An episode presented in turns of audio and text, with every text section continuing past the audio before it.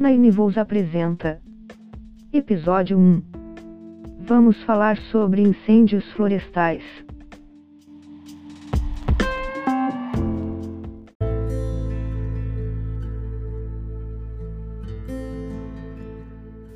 Olá pessoal, sejam bem-vindos mais uma vez no canal da Nine Walls. Meu nome é Gilmo Soares de França e hoje nós vamos falar sobre incêndios florestais Antigo fogo no mato, ok?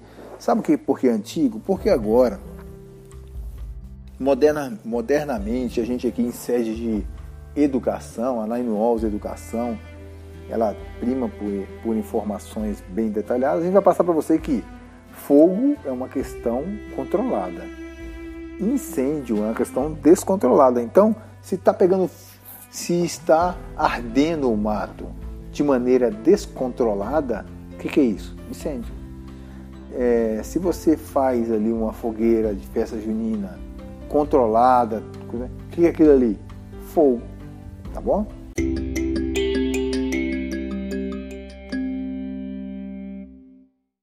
Então, continuando, o que, que tem a ver a segurança privada com é, esses incêndios florestais? Bom, ah, tem empresas que são especialistas em combater o incêndio no mato, incêndios florestais. Essas empresas ganham a vida assim. Então, é, a gente vê que muitas dessas empresas atuam lá no, no exterior, né? Mas tem nas grandes cidades tem, uma, tem empresas especialistas especializadas nesse, nesse quesito. Uh, aqui no Brasil, notadamente, essa, essa função é entregue ao Corpo de Bombeiros. Não, pode, não poderia ser diferente, porque é uma atividade muito cara, muito dispendiosa e ela atinge uma gama de pessoas que passa a, a ser uma questão de segurança pública em primeiro plano. Mas, como nós estamos numa, na iniciativa privada, somos da segurança privada estamos ali para proteger o patrimônio do nosso empregador, nosso, do nosso CNPJ, a gente sabe que se a gente tiver condições de combater um incêndio no início, a gente vai ter muito mais assertividade e vai conseguir êxito naquele mistério, né, naquela, naquela missão, e vai evitar que o fogo venha e lamba completamente o patrimônio do nosso empregador, seguramente vai lamber, vai acabar com o nosso emprego também.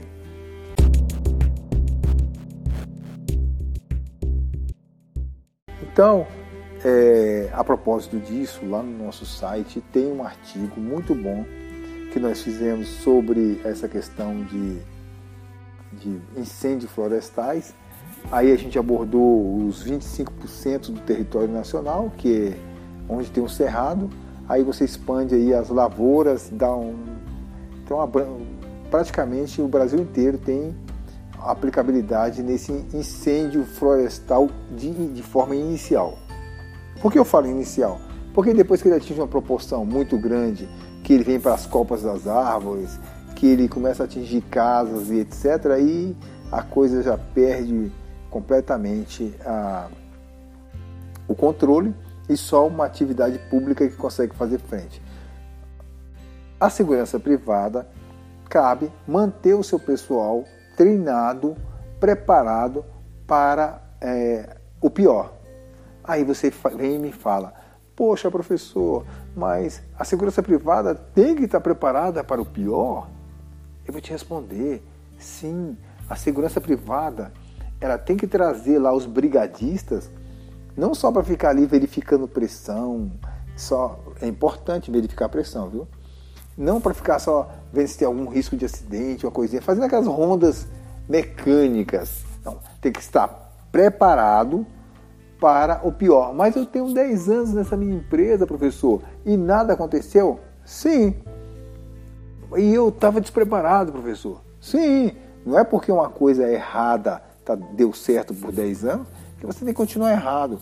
Você tem que se preparar, a sua empresa tem que se preparar, você tem que preparar. Empresário, prepare o seu funcionário, dê condições para ele, porque se o pior acontecer, o, o último que tem que ser surpreendido que tem que ficar surpreso com aquilo, é a segurança privada.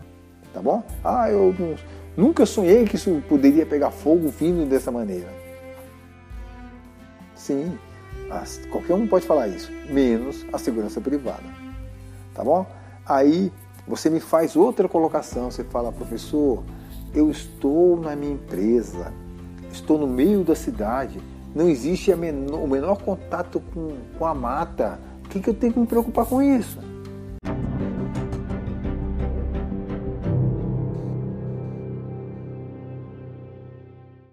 Aí eu vou fazer um convite para você, tá? Feche os seus olhos.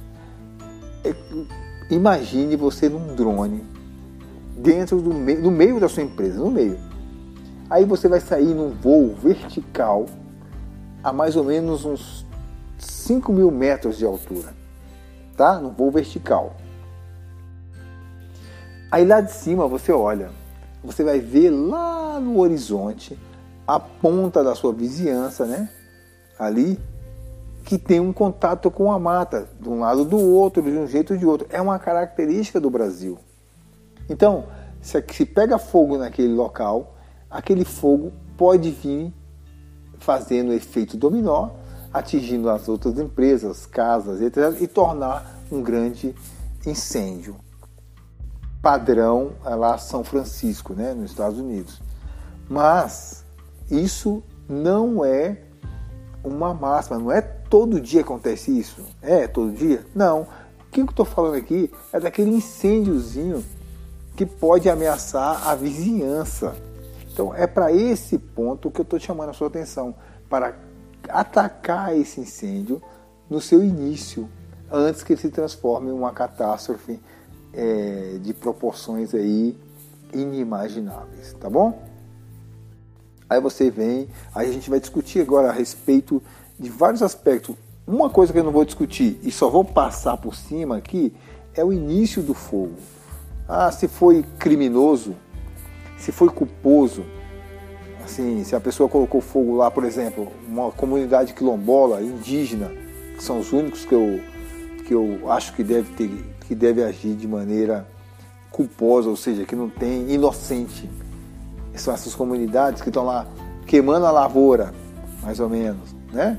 Ou o índio lá que, que tem que tem a cultura de fazer uma queimada para poder limpar o pasto, por exemplo. Tá bom. Esses aí a gente não vai atribuir, não vai atribuir é, dolo para eles, não vai atribuir vontade de fazer o mal. Agora, a maioria dos incêndios que acontecem aí são incêndios criminosos. Você há de comigo.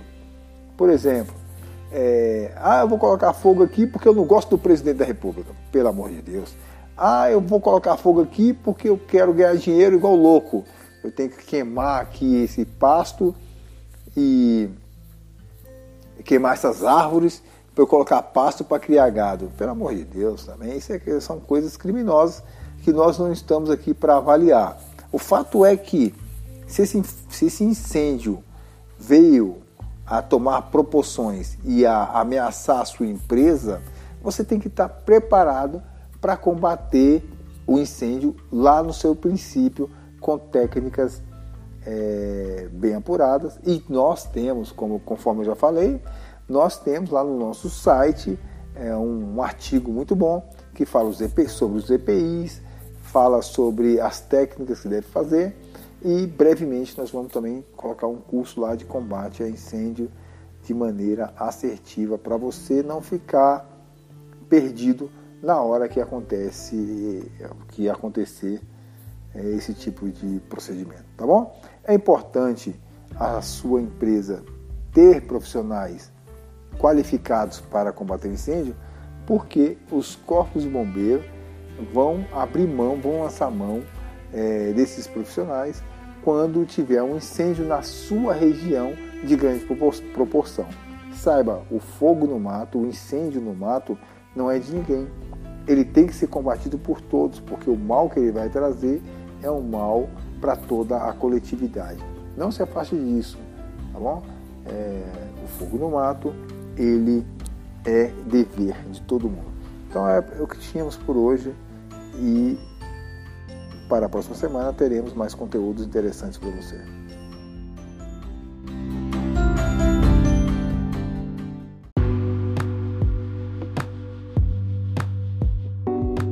Esse podcast foi um oferecimento de Naimeu Security